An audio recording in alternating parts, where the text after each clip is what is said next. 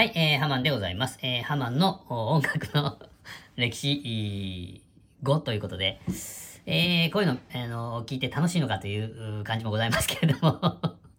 まあまあ、やり始めたんでですね、えー、で、えっと、ですね、某国、某都市、某県のですね、F 大学というところに入りまして、えー、フォークソン外交会というのに入りました浜はですね、えー、っと、夜はあヤンキーズの聖地、シズで、えー、ガンガンお酒を飲みながらですね、えー、まあ、昼間というか、あまあ、日常は、あの、坂口さんとバンドをやって過ごしているという日々を、まあ、のほほんと過ごしていくわけなんですけれども、11月になるとですね、えー、その大学では、あの、学園祭があるんですね。あの、10月の終わりから11月3日までですね、えー、学園祭があるんですけれども、この学園祭でですね、えー、そのサークルを今まで仕切ってた3年生が引退しまして、浜が1年生やった時の2年生が、あの、実験を握るというか、あの、漢字というやつですね。俗に言う漢字というやつになるんですね。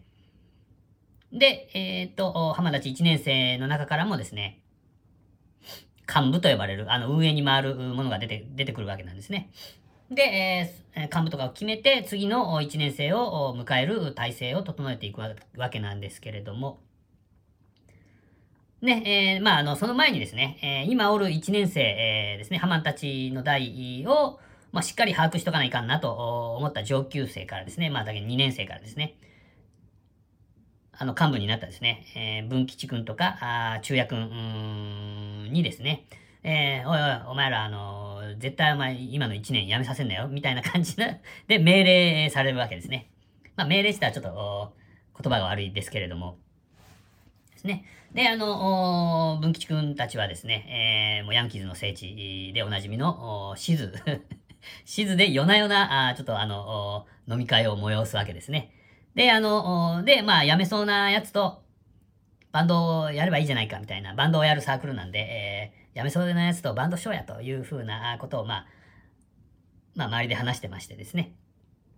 で、その飲み会にですね、えー、辞めそうな人がおったんですね。あのー、辞めそうな人っていうか、まあ、ハマンとか、文吉くんとか、中也くんとかは、まあ、ほとんど喋ったことなくて、まあ、どんなやつかわからんけん、えー、まあ、こういうわけのわからんやつっていうか、ちょっと言葉悪いですが、あんまり、え親しくないやつにいっぱい話しかけてですね、あの、やめさせまいというふうな作戦を取るわけですね。で、その、その中にですね、えー、後に、ジョニーと呼ばれるようになる梶原くんという、やつがいる、いたわけですね。で、あの、梶原くん、梶原くん、くんとか言わんね。梶原お前、どんなやつ聞くんとかね、えー、そういうのをね、えー、どんどん聞いていって、あの、その、梶原はですね、ARB が好きやったかな確か ARB が好きと。そしたら、あの、ARB のコピーバンドをね、えー、やろうよ、みたいな感じで話しましてですよ。ね、えー、で、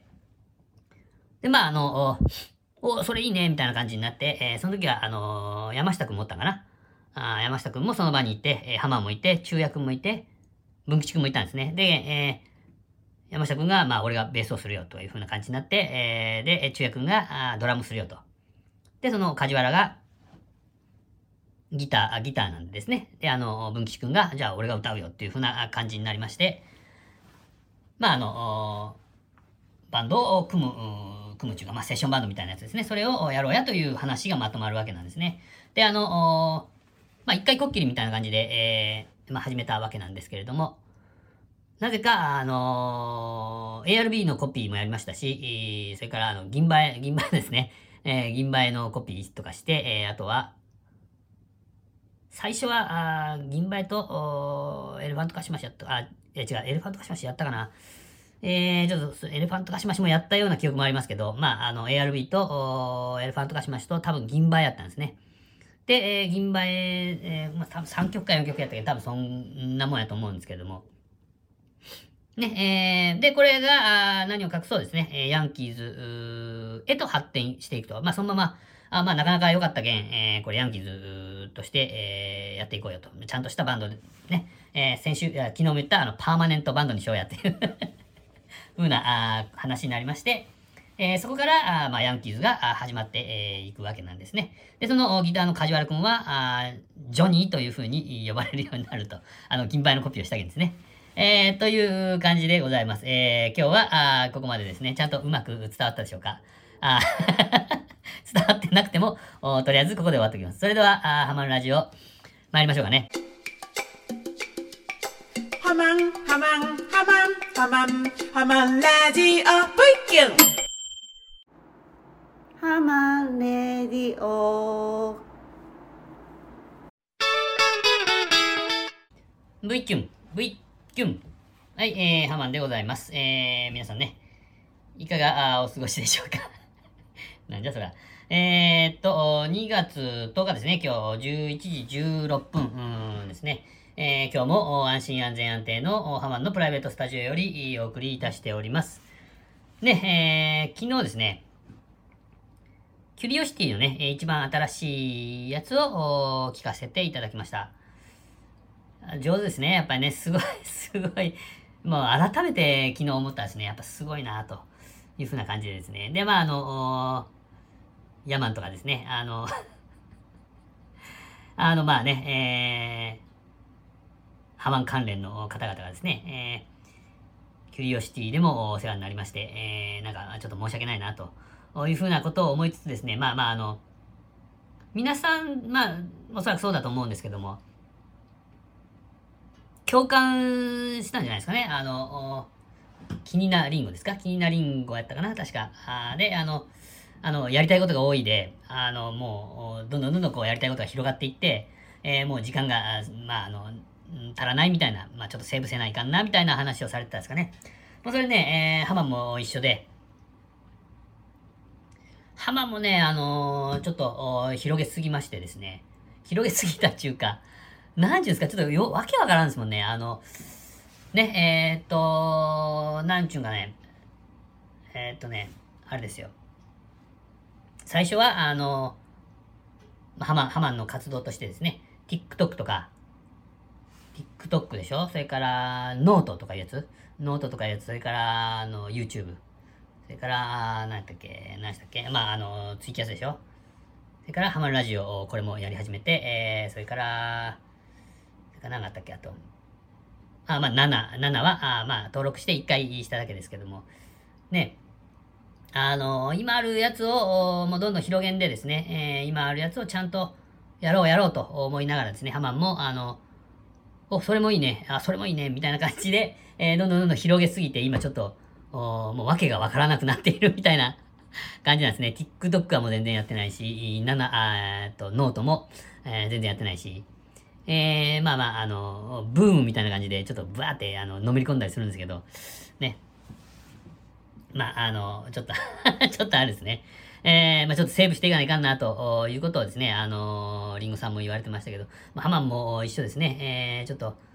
これからはちょっと長期計画というか、あもうちょっと絞って、えやっていかないか。まあ、あんまりこう、広げていかな、広げていかんようにせないかな、というふうに、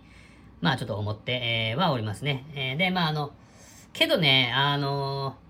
ー、ラジオドラマっていうのはちょっと、どんな風な感じで、えー、ちょっとできるかわからないんですけれども、まあ、あの、ちょっとやりたいなっていう風な、あ、あのことを、やっぱり思ってまして、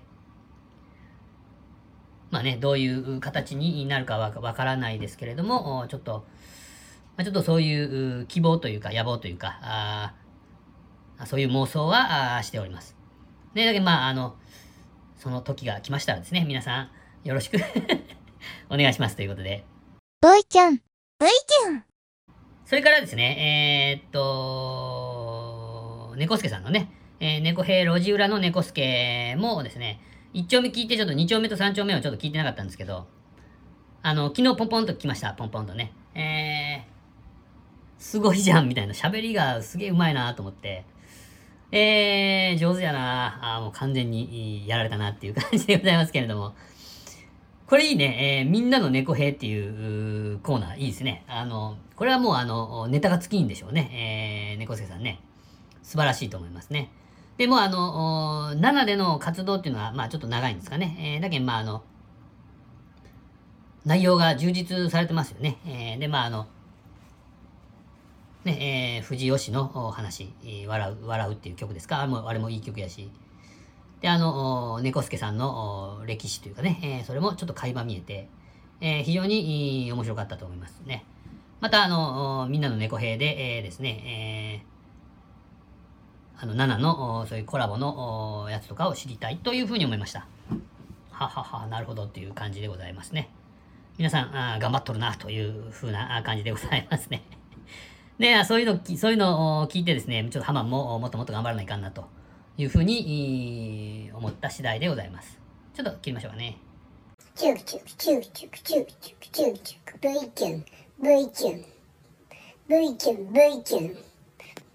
そんなのどってことないどってことないはい、えー、ここでですね、えー、福岡の地名の由来というのをですね、えー、ちょっと調べたんで、えー、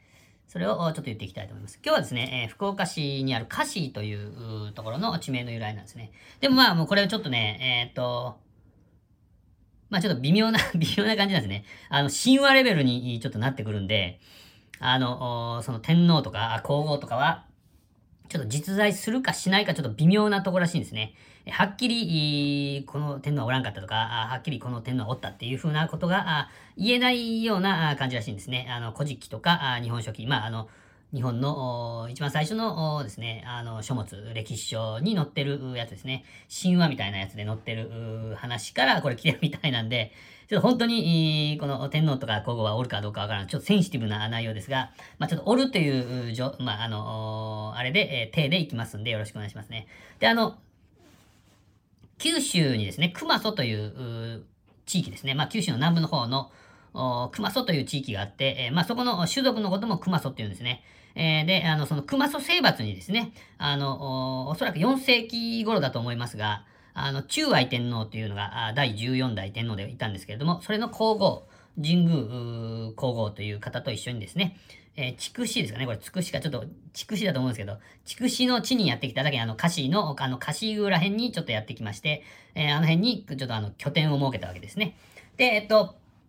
えー、熊祖と戦いの途中にですね、あの、神宮皇后が、神、神様からですね、えー、なんか啓示というか、あそういうのを受けたわけですね。えー、ああのね、朝鮮半島の白木をですね、平定せよと。だけど、熊祖を撃ってもですね、やっつけても、あの、利益が少ないんで、えー、今からね、えー、方針を変えて、朝鮮の白木というところを平定、平定した方がいいいいぜっていうのを神様から言われたと。神宮皇后はですね。まあ、神話だから、まあ、あの、こういうことが許されるんでしょう。で、えっと、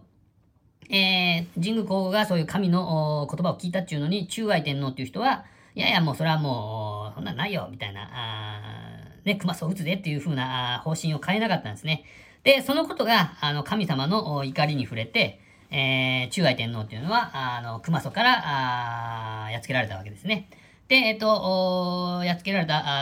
あ中愛天皇の亡骸をですね、えー、神宮皇后は、あ棺に入れまして、C の木に立てかけたわけですね。ね、えー、すると、C の木から辺り一面に香りが漂ったと。まあ、これは、おそらくこういう言い方であると、まあ、いい匂いっていうことでしょうね。えー、ちょっと、腐臭が漂うとちょっとあれなんでね。まあ、いい匂いが漂ったんだと思いますね。えっ、ー、と、だけどね、香りが C の木から漂ったというのが、あ由来となって、この辺りをカシーと呼ぶようになりましたと。香るという字ですね。香るという字に C の木の C ですね。えっ、ー、と書いてカシーと読むんですね。えっ、ー、と、ちょっと、本当の話かわからないです。まあ似たようなことはおそらくあったんだと思いますけれども、まあ神話レベルの話です。だから、あの、古くから、まあカシーから言われとってたんでしょうね。ということでございます。ちょっと、ちゃんと伝わったでしょうか？あなたと共にハマンラジオ。V キュン、V キュン、ママンです。はいはい、えー、それではね、えー、終わりに向かって、えー、参りましょうかね。えー、っと、今、あの、オリンピックですか？オリンピック、冬季オリンピックが中国であってるみたいですけれども、いろいろ問題が 山積みみたいですね。えー、羽生くんは、あ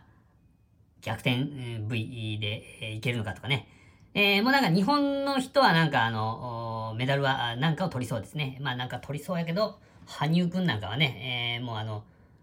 ね、みんながあの金を取らんと納得しないような感じやけん、ちょっとかわいそうな気もしますね。ね、あのー、M1 とか、あとかですね、えー、なんかいろいろな、キングオブコントもそうだけど、まあちょっとオリンピックと同じにしたらあれなんですけれども、あのー、ね、えー、あれに出るだけ、まあオリンピックもそうです。オリンピックもそう違う、オリンピックが一番そうなんですけど、オリンピックとかね、えー、そういう、あのね、えー、ヒノキ舞台というか、あそういうのに出るだけでもすごいんですけど、あの、見るだけの私たちはね、えー、軽々と、集まらんのとか、まあ、否定をしてしまいますよね。まあ、もっと、あの、叩いてあげないけんね、というふうに、まあ、思ったりするんですけど、まあまあ、応援すればするほどね、やっぱり、そういう期待が高ければ高いほどね、やっぱりあの、あの、期待通りじゃないと、ちょっとがっかりしてしまって、ちょっとまあ批判して、えしまったりっていうか、まあそういう雰囲気になるという感じですね。まあだからもうちょっとね、みんな、あの、寛大な目で、えー、見てあげたらいいんじゃないかなというふうに思ったりしちゃったりしますね。えー、それではね 何を言ってるんだって感じ。えーと、今日の最高参りましょう。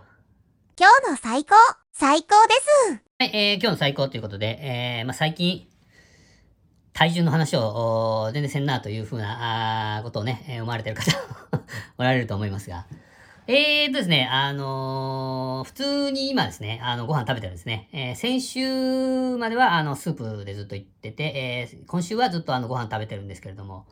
やっぱちょっと増え、増えましたね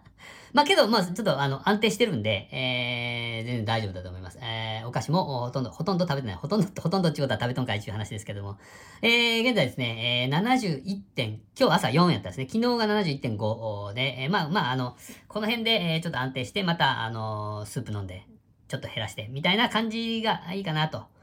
いうふうなことを思っております。まあまあ、あの、今のところはですね、安定しといて、えー、よかったなと。まあまあそういう話でございます。まあでもね、えー、ブルボン食べたいよね。